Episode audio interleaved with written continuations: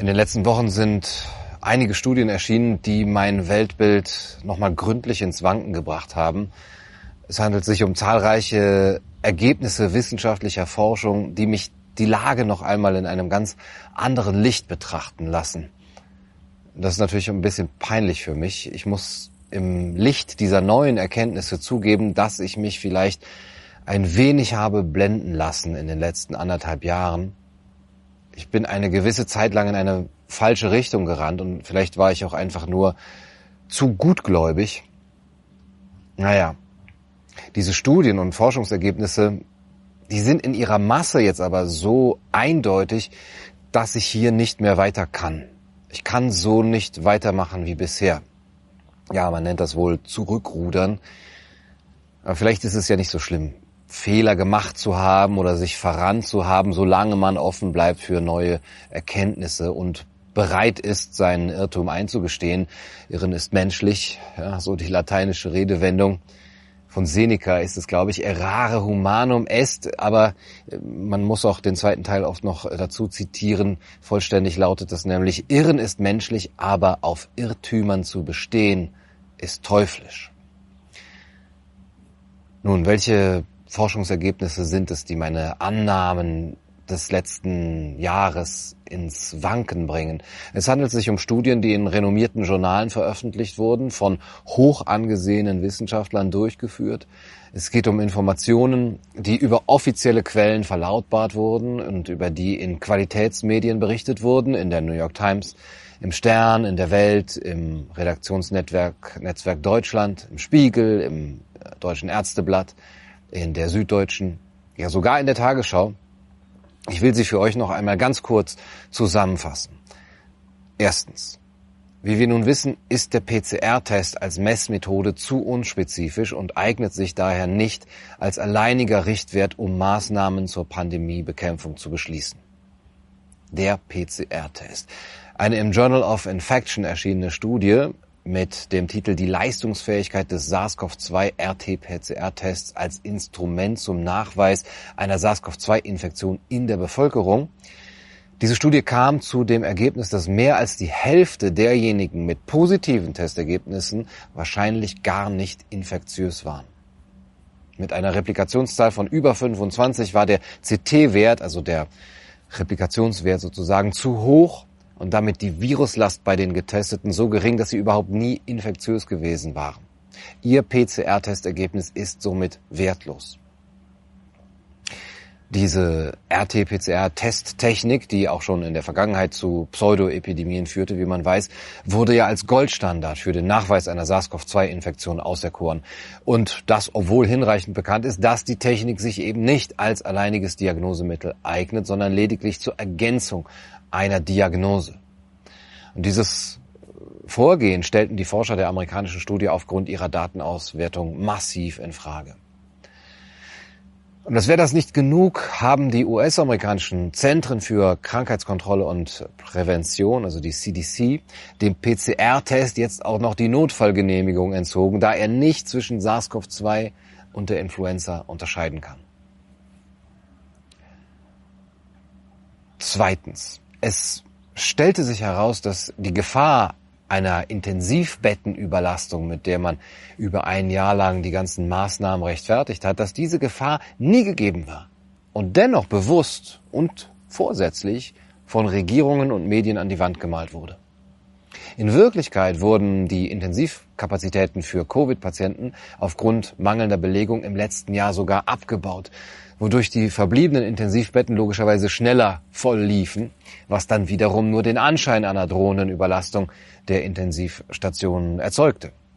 Also es heißt, offiziell zu keinem Zeitpunkt veranschlagten die Bundesländer durchschnittlich mehr als 10 bis maximal 20 Prozent an Intensivbetten für Covid-Patienten.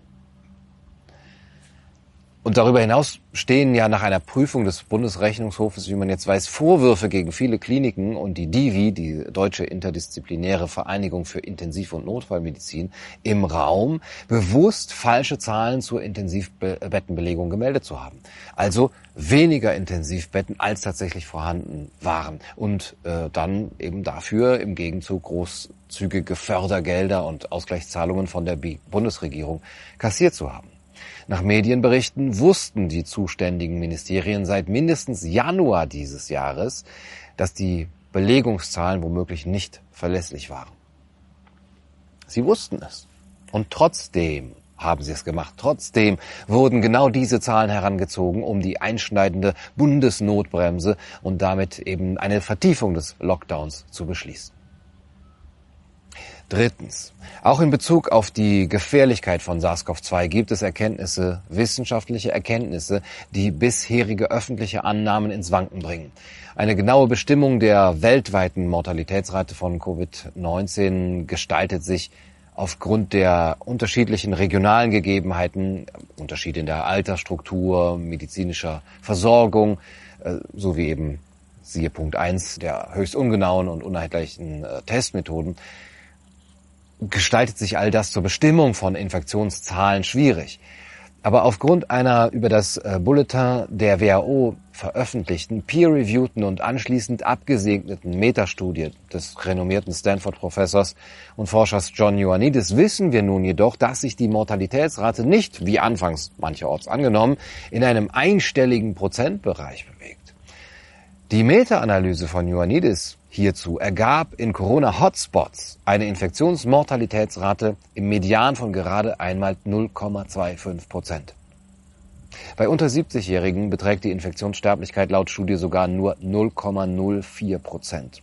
Damit entspräche die Mortalitätsrate von Covid-19 in etwa der, beziehungsweise gegebenenfalls etwas äh, stärkeren saisonalen Grippe.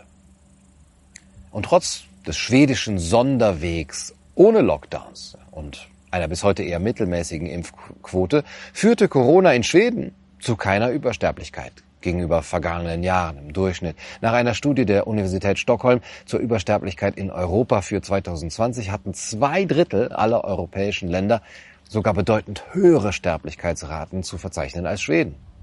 Seit Mitte August 2020, heißt es, liegt Schwedens wöchentlich hinzukommende Anzahl an Todesfällen laut Our World in Data zumindest gleich auf mit der deutschen Rate. Seit Anfang Februar sterben in Schweden pro Woche sogar weniger Menschen, also aktuell sind es 1,2 pro Million Einwohner, als in Deutschland, wo es 1,9 pro Million Einwohner sind. So schreibt es eben hier das Redaktionsnetzwerk Deutschland im Juni 2021.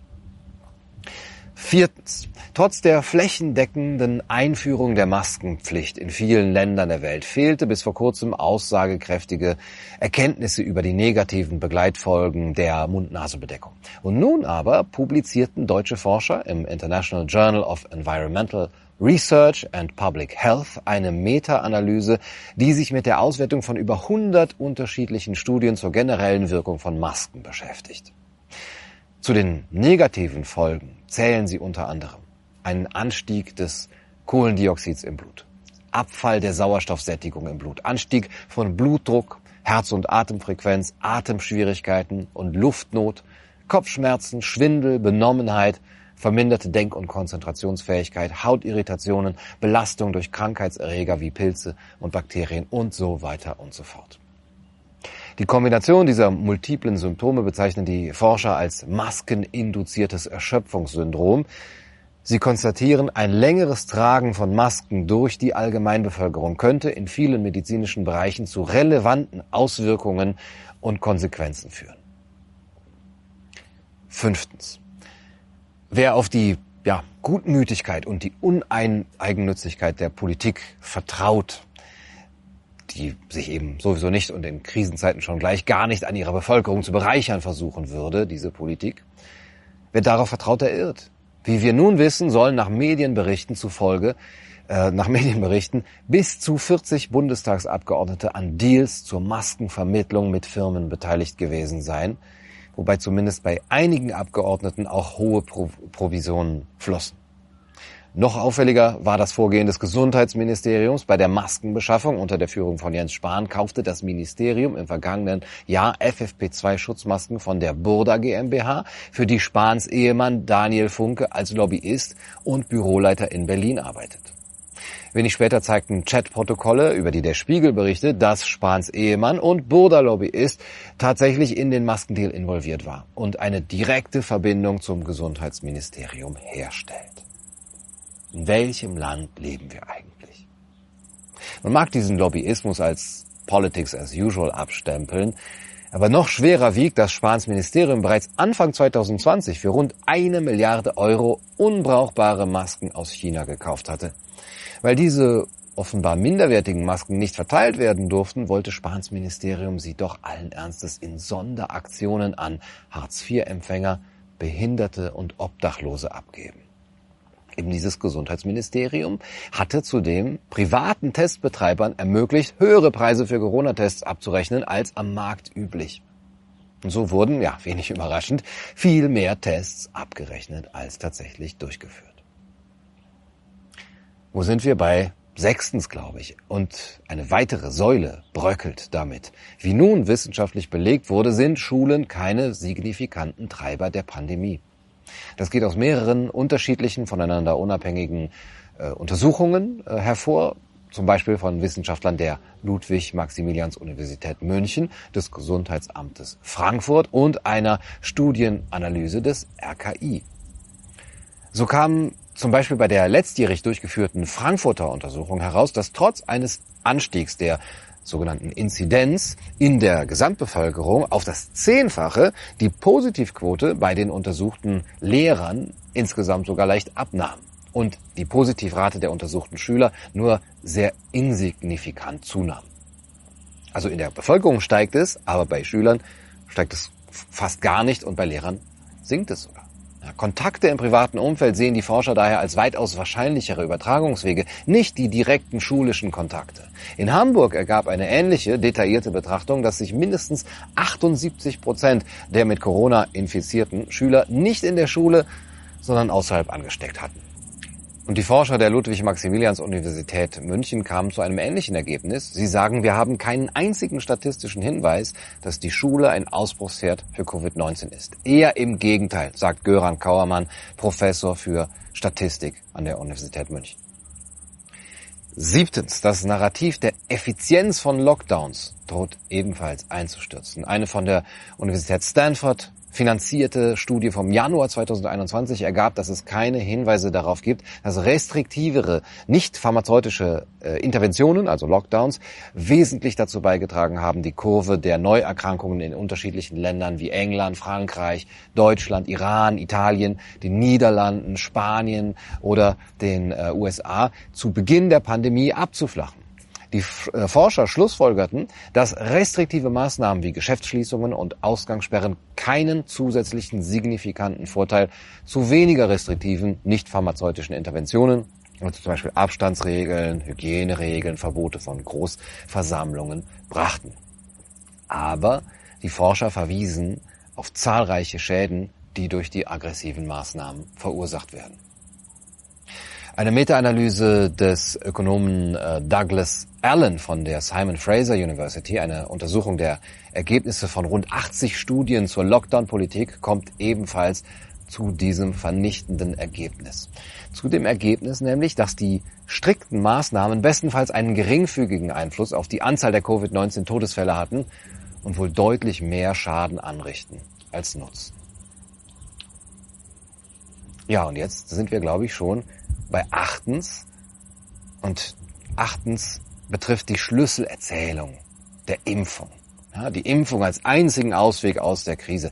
Auch diese Schlüsselerzählung scheint auf Sand gebaut zu sein, wenn man so sagen kann. Mittlerweile beginnen Länder mit der höchsten Impfquote, wie Island, Israel oder die Seychellen wieder steigende Corona-Infektionen und Krankenhausfälle zu verzeichnen und daher auch wieder harte Lockdowns und Maßnahmen zu verhängen, was eben nicht gerade für eine zügige Beendigung der Pandemie durch Spritzungen spricht. Der isländische äh, Chefepidemiologe sagte kürzlich, die Maßnahmen könnten noch viele Jahre lang nötig sein. Der Impfstatus ist sowieso nicht ausschlaggebend für die Übertragbarkeit des SARS-CoV-2-Erregers, wenn man das noch sagen äh, kann. Zu diesem Ergebnis zumindest kommt die britische Gesundheitsbehörde Public Health England. Untermauert wird äh, diese Einschätzung von den Daten der US-Seuchenschutzbehörde, also den CDC, äh, von ja, vor zwei, drei Wochen ungefähr, dass daraufhin, wo darauf hingedeutet wird, dass Geimpfte wie Ungeimpfte die Delta-Variante verbreiten und äh, Delta-infizierte Geimpfte die gleiche Viruslast wie Ungeimpfte in sich tragen. Und darüber haben auch der Guardian und weitere Medien berichtet. Hinweise mehren sich ebenso, dass die Covid-19-Impfstoffe gefährlichere und tödlichere Varianten überhaupt erst entstehen lassen könnten. Zumindest legen das einige hochrangige Wissenschaftler und Regierungsberater wie das äh, britische SAGE-Komitee nach jüngsten Forschungsergebnissen nahe. Das waren acht Punkte und ich möchte es noch mal ganz kurz zusammenfassen. Diese acht Säulen des Narrativs, also der PCR-Test, die Intensivbettenüberlastung, die Mobil äh, Mortalitätsrate, die Masken, das Wohlwollen der Politiker, die Schulen als Treiber der Pandemie, die Impfung und all diese für wahr geglaubten Wissensbestände versinken Stück für Stück im Treibsand. Sie klappen zusammen wie ein Kartenhaus. Sie gehen unter wie sinkende Schiffe auf hoher See. Und sie kollabieren. Und das vor unser aller Augen. Okay, das muss man erstmal sacken lassen. Und ich muss natürlich zugeben, für mich, das sind keine total neuartigen Erkenntnisse. Wer das letzte Jahr bewusst und kritisch verfolgt hat, der wird nicht verwundert sein. Und auch ich bin nicht verwundert. Okay. Die Ergebnisse dieser Studien bestätigen sehr viel von dem, worauf ich und viele andere Corona-Maßnahmenkritiker in den letzten anderthalb Jahren dauerhaft hingewiesen haben. Doch wie kommt es, dass diese Irrtümer erst jetzt, nach anderthalb Jahren, als solche erkannt und aufgearbeitet werden. Der Grund dafür ist eine unheilige Allianz aus Wissenschaftlern, Medien und Politik, wie Frank Lüberding in der Welt schreibt. Einige Wissenschaftler deklarierten, was Wissenschaft ist, und Medien sorgten für die nötige Reichweite, indem sie Gegenpositionen als unwissenschaftlich und gefährlich abqualifizierten. Das hatten schließlich die von Ihnen zitierten Wissenschaftler so gesagt. Die Politik wiederum legitimierte ihre Entscheidungen mit den Einschätzungen jener Wissenschaftler, die das sagten, was die Politik aus unerfindlichen Gründen hören wollte. Dramatisierung statt Entdramatisierung. Mit dem weitgehenden Zusammenbruch ihrer wissenschaftlichen Annahmen gerät diese Allianz allerdings unter Legitimationsdruck. Soweit Frank Lüberding in der Welt ja, der weitgehende Zusammenbruch wissenschaftlicher Annahmen oder wie ich es bezeichnen würde, der Kollaps des Narrativs. Diesen Kollaps sehen wir jetzt in aller Deutlichkeit vor uns. Aber darüber wundere ich mich nicht. Ich wundere mich nicht über diesen Kollaps. Ich wundere mich darüber, dass ihr euch nicht wundert. Ich wundere mich darüber, dass ihr all das ignoriert. Ich wundere mich darüber, dass ihr so weitermacht wie bisher, als wäre nichts gewesen als gäbe es diese Erkenntnisse nicht. Ich wundere mich darüber, dass ihr nicht sagt, oh, da haben wir wohl falsch gelegen. Das war ja alles ziemlicher Unsinn, den wir da geglaubt haben. Sorry. Und wenn ich jetzt von euch spreche, dann meine ich all diejenigen, die die Maßnahmen bisher unterstützt haben und trotz härtester Indizien, dass sie auf Sand gebaut sind, eben jetzt ihren Irrtum nicht einsehen. Der italienische Freiheitskämpfer und Schriftsteller Giuseppe Mazzini pflegte zu sagen, der Irrtum ist ein zu beklagendes Unglück, aber die Wahrheit zu kennen und die Taten nicht mit ihr in Einklang zu bringen, das ist ein Vergehen, welches Himmel und Erde verurteilen. Und das hätte ich nicht gedacht. Da habe ich mich wohl geirrt. Ich habe mich in euch getäuscht. Auch wenn ich euren Kurs während des letzten Jahres hart kritisiert habe, immer wieder kritisiert habe, hatte ich doch während der ganzen Zeit angenommen, dass ihr es gut meint. Dass es euch tatsächlich um die Schwachen geht, um die Gesundheit der Bevölkerung, um die offene Gesellschaft, um Wissenschaftlichkeit und um die Wahrheit. Da habe ich mich wohl geirrt. Ich habe mich geirrt darin, dass es euch tatsächlich um Gesundheit ging, denn die wird gerade für Generationen zu Klump gehauen. Ich habe mich geirrt darin, dass es euch tatsächlich um die Alten ging, denn die leiden unter der Isolation noch viel, viel mehr. Ich habe mich geirrt darin, dass es euch wirklich um die Schwachen der Gesellschaft ging, Denn ihr habt nicht aufgeschrien, als das Bundesinnenministerium sagte, man solle Kindern Angst machen und ihnen Schuldgefühle einjagen. Oder qualitativ minderwertige Masken an Arme und Behinderte verteilen wollte. Ihr habt nicht aufgeschrien, als klar war, dass Kinder keine Superspreader sind und selber nicht schwer erkranken und sie trotzdem über Monate hinweg täglich stundenlang Masken tragen, sich testen und nun sogar spritzen lassen sollten. Das hätte ich nicht gedacht. Ich dachte, ihr meintet es gut. Darin habe ich mich geirrt. Und ich habe mich geirrt darin, dass es euch tatsächlich um die Wahrheit ging. Denn nun, wo ihr dieser Wahrheit einen Schritt entgegengehen könntet, bewegt ihr euch nicht.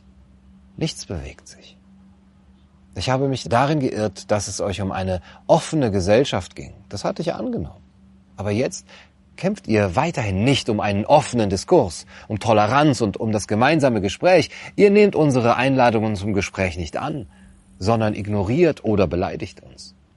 Ihr nehmt neue wissenschaftliche Ergebnisse nicht zur Kenntnis, sondern diffamiert weiterhin die Seite derer, die diese Nachrichten überbringen und eben die neuen Studienergebnisse überbringen, darauf hinweisen. Und klar, alle Studien, auch diese natürlich, müssen der Kritik ausgesetzt sein. Sie sind auch nicht sakrosankt. Sie müssen der stetigen Kritik ausgesetzt sein und niemals als absolute Wahrheit in Stein gemeißelt werden. Es gibt keine endgültige Verifizierung einer wissenschaftlichen These. Im besten Fall handelt es sich eben immer nur um den letzten Stand des Irrtums. Aber das gilt eben auch für die Seite der Maßnahmenbefürworter die mit ihrem Slogan Trust Science über ein Jahr lang Politik gemacht haben und eben krasseste Grundrechtseinschränkungen gerechtfertigt haben. Auch für die gilt es. Und erst recht gilt, dass aus einer bloßen wissenschaftlichen Erkenntnis keine politische Handreichung folgen muss. Politik ist die Vermittlung pluraler Werte in einer offenen Gesellschaft und die Vermittlung von Einstellungen, nicht das blinde Befolgen dessen, was man für den Konsens der Wissenschaft hält. Aber ja, ich dachte zumindest, ihr wäret wissenschaftsgläubig. Euer Bekenntnis zur Wissenschaftlichkeit sei ernst gemeint gewesen. Ihr glaubt tatsächlich lediglich den offiziellen Quellen. Ja, ja, das habt ihr gesagt. Hinterfragt nicht, gebt keine Widerworte. Doch nun, wo all das durch offizielle Quellen falsifiziert wird, was ihr vorher für richtig gehalten habt, nun sagt ihr nicht, oh, okay, war wohl alles Mumpitz, hätte man wissen können, wussten wir nicht, aber wissen wir jetzt. Danke. Ein Hoch auf die Wissenschaft und es lebe die Freiheit. Das hätte ich nicht gedacht. Ich dachte, ihr meintet es nur ehrlich. Und ich habe mich geirrt darin, dass es euch tatsächlich eben um Wissenschaft geht, den erkenntnisoffenen wissenschaftlichen Diskurs, den Prozess der Wahrheitsfindung und dass es euch um die wissenschaftliche Methode als solcher ging. Ihr lest all die kritischen Bücher und Artikel nicht, die im letzten Jahr erschienen sind. Ihr hört die kritischen Stimmen nicht an. Ihr bemerkt nicht, wie sie sich zu Tode rufen, nur um euer Gehör zu finden. Man könnte euch die Wahrheit förmlich unter die Nase binden. Ja, man tut es. Und sie interessiert euch nicht. Und ich hatte gedacht, euch sei Bildung, Mündigkeit, kritisches Denken wichtig. Da habe ich mich wohl geirrt. Und dafür möchte ich mich entschuldigen. Über ein Jahr hat dieses frostige Klima der Corona-Ideologie eine dicke Eisschicht über unsere Gesellschaft gezogen und sie zur Bewegungslosigkeit verdammt. Und die Folgen dieses Zustands, vor allem wenn er noch länger andauern sollte, die sind absehbar. Krasseste wirtschaftliche, soziale und gesundheitliche Katastrophen, traumatisierte Kinder, eine Zweiklassengesellschaft, die schleichende Entwicklung hin zu einem totalitären, biopolitischen, technokratischen Verordnungsstaat. Aber das Eis, das ist längst gebrochen. Das Eis, das uns so sehr zur Unbeweglichkeit verdammt hat, das uns gezwungen hat, all das reglos mit anzusehen. Aber ihr lauft immer noch mit Schlittschuhen darauf, getragen allein von der Ignoranz und der Illusion, die euch eure Selbstgefälligkeit und Diskursverweigerung ermöglicht. Und ich hatte gedacht, es ginge euch um eine freie Gesellschaft. Da habe ich mich wohl geirrt. Ihr folgt nicht nur einer Seite, die den größten Unsinn verzapft, einer Seite, zu der Karl Lauterbach gehört, der sagt, die Delta-Variante hätte noch gefährlichere CT-Werte als vorherige Virusmutationen. Einer Seite, auf der der Gesundheitsminister, der übrigens Bankkaufmann ist, sagen kann, wir haben jetzt jeden vierten geimpft, diese Woche wird es sogar jeder fünfte werden. Das ist eine Seite, auf der Markus Söder die Inzidenz als Mutter aller Zahlen bezeichnet. Einer Seite, auf der die Bundeskanzlerin nach einem Jahr systemischer Kindeswohlgefährdung nichts anderes zu tun hat, als jungen Menschen zu sagen, sie sollten doch in die Hände klatschen und Kniebeugen machen, wenn ihnen kalt sei. Das ist eure empathische und solidarische Seite. Aber nein, ihr folgt nicht nur dieser Seite, die diese Aussagen tätigt, die eben schwachsinnig sind oder bestenfalls lustig, sondern auch einer Seite, die Aussagen tätigt, die an Gefährlichkeit und totalitärer Rhetorik kaum zu überbieten ist. Wo die Freiwilligkeit zum Ergebnis führt, da braucht es keine Pflicht, sagt Jens Spahn, der die Impfung übrigens auch jüngst als patriotischen Akt bezeichnete. Die Maske wird zum Symbol der Freiheit, sagt Markus Söder. Und ein Sascha Lobo spricht sich für eine kalte Impfpflicht aus. Wer sich nicht impfen lässt, ist ein asozialer Trittbrettfahrer, sagt Eckhard von Hirschhausen. Und Dieter Nuhr fordert die Menschen auf, ihre kleine Angst vor der Spritze zu überwinden und sich für die Volkswirtschaft spritzen lassen. Das ist die Rhetorik der Seite, der ihr angehört. Und der Innenminister Seehofer erwähnte in einem Interview kürzlich Folgendes. Die nicht geimpfte Person muss auch einsehen, dass wir die Gesamtgesellschaft schützen müssen und deshalb nur die Geimpften zu größeren Gemeinschaftsveranstaltungen zulassen können. Und äh, wer sagte das? Ich möchte an dieser Stelle ausdrücklich um gesellschaftliche Nachteile für all jene ersuchen, die freiwillig auf eine Impfung verzichten. Möge die gesamte Republik mit dem Finger auf sie zeigen. Wer hat das gesagt?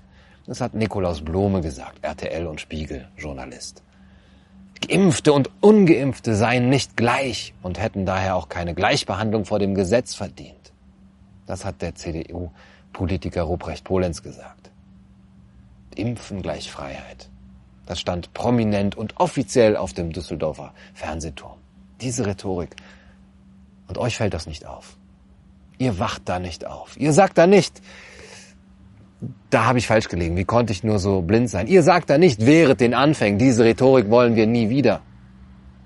Und an diesem Punkt muss ich wirklich sagen, das hätte ich nicht gedacht. Ich dachte doch tatsächlich, ihr wäret gegen die Aufopferung des Individuums für das Gemeinwohl. Ich dachte, ihr wäret gegen Anpassung, Autoritätshörigkeit und Konformismus.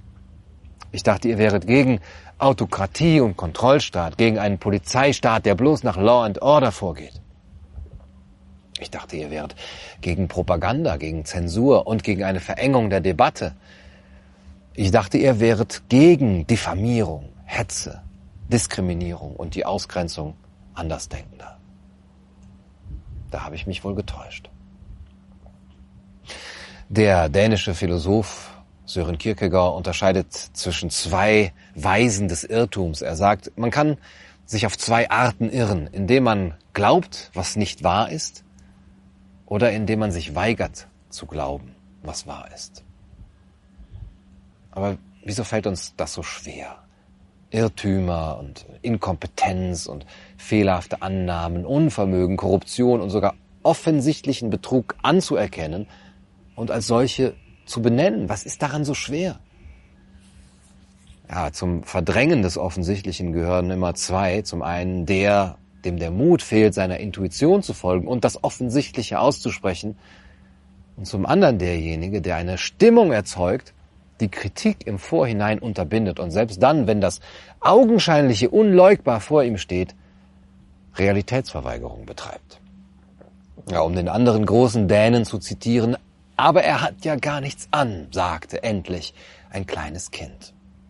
Herrgott, hört des unschuldigen Stimme, sagte der Vater, und der eine zischelte dem anderen zu, was das Kind gesagt hatte, aber er hat ja gar nichts an. Und zuletzt rief das ganze Volk, er hat gar nichts an. Das ergriff den Kaiser, denn es schien, sie hätten recht. Aber er dachte bei sich, nun muss ich die Prozession aushalten. Und die Kammerherren gingen noch straffer und trugen die Schleppe, die gar nicht da war. Ja, der Kaiser ist nackt und das Kind hat es jetzt mehrmals gerufen. Und ihr tragt noch immer eine Schleppe, die gar nicht da ist. Da habe ich mich wohl in euch getäuscht. Dafür möchte ich mich entschuldigen. Du, du, du